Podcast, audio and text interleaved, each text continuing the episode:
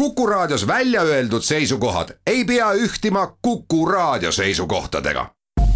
Te kuulate Kuku Raadiot.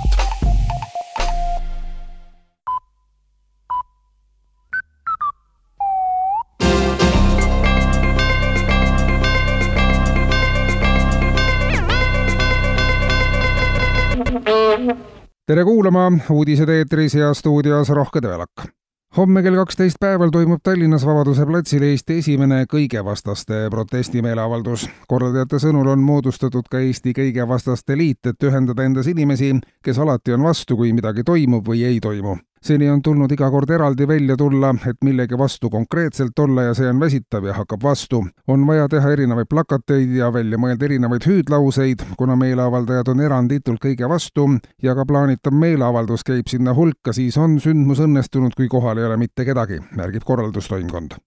politsei töömailt järjest sagenevad isikuandmete vargused. eile kell üks päeval helistas politseile kavastus elav naisterahvas, kes andis teada, et tema elukaaslase isikuandmed on kaotsi läinud naine leidis mehe poe juurest, muidu aastakümneid ennast Matiks nimetanud mees ei võtnud enam nime omaks, ei teadnud, kus ta elab ja kellega koos, ei osanud arvata, kuhu ta homme peab tööle minema ega osanud ka püsti seista. Isikuandmete varas leiti sama poe lähedalt, selleks osutus kolmekümne seitsme aastane meeskodanik Aimo, kes küsitlemise peale väitis, et tema on hoopis Mati või vähemalt midagi Mati ja Marguse vahepealset kohale saabunud politsei andis isikuandmed Matile tagasi, aga need tundusid Matile igavad. Aimo ka enam ei olnud andmetest huvitatud, kuna peamiselt olid isikuandmed delikaatsed tõenäoliselt lähevad isikuandmed nüüd riigile, kes peab otsustama, mida järjest kuhjuvate isikuandmetega, mille vastu isikud enam ise huvi ei tunne, peale hakata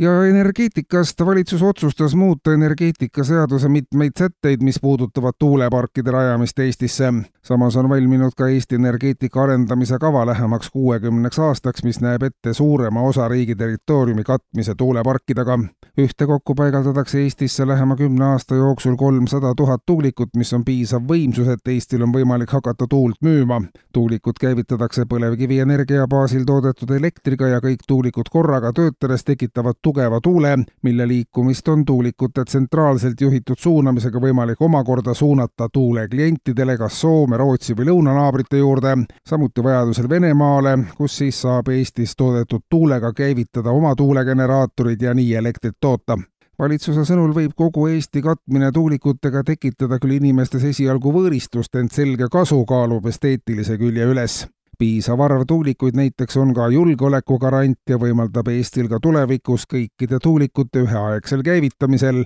kogu riiki ühest kohast teise liigutada ja vajadusel otsida ohutum paik ja Siseministeerium ja Kaitseministeerium on kokku leppinud riigi välis- ja sisejulgeoleku ühises tagamises. pikki aastaid on politsei eelarvet kokku tõmmatud, kuid optimeerida annab siiski veel. valitsuse sõnul ei ole riigi välis- ja sisejulgeolekut võimalik eristada ja kogu julgeoleku ühtsena nägemine paneb ka armee ja politsei ühtsemana tegutsema uus järgmisel aastal rakenduv korrakaitsesüsteem näebki ette, et kui sündmuskohale pole võimalik saata politseipatrulli, siis saadab häirekeskus peretüli, öörahu rikkumist või tänavaröövi lahendama vajadusel NATO hävitajad, mis peaks olema kurjategijatele ja seaduserikkujatele isegi suurem heidutusjõud kui politseipatrull. kuulsite uudiseid